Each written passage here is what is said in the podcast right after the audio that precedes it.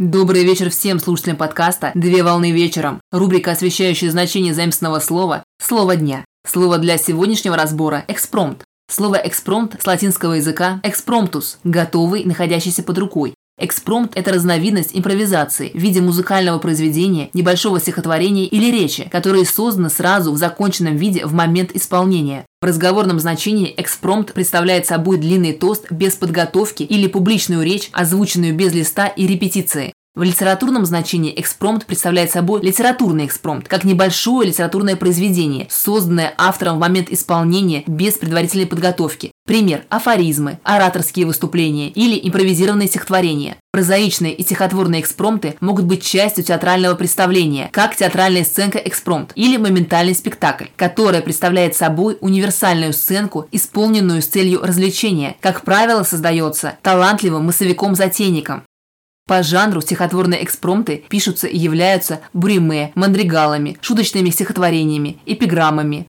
Так, авторами стихотворных экспромтов среди русских поэтов являются Сергей Александрович Есенин, годы жизни с 1895 по 1925 год, Александр Сергеевич Пушкин, годы жизни с 1799 по 1837 год, Федор Иванович Тютчев, годы жизни с 1803 по 1873 год и другие поэты.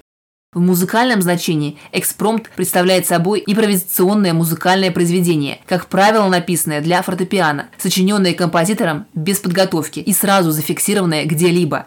Принято считать, что первым, кто применил для обозначения своего музыкального произведения слово «экспромт», был чешский композитор Ян Вацлав Хуга Воржишек, годы жизни с 1791 по 1825 год, в 1817 году.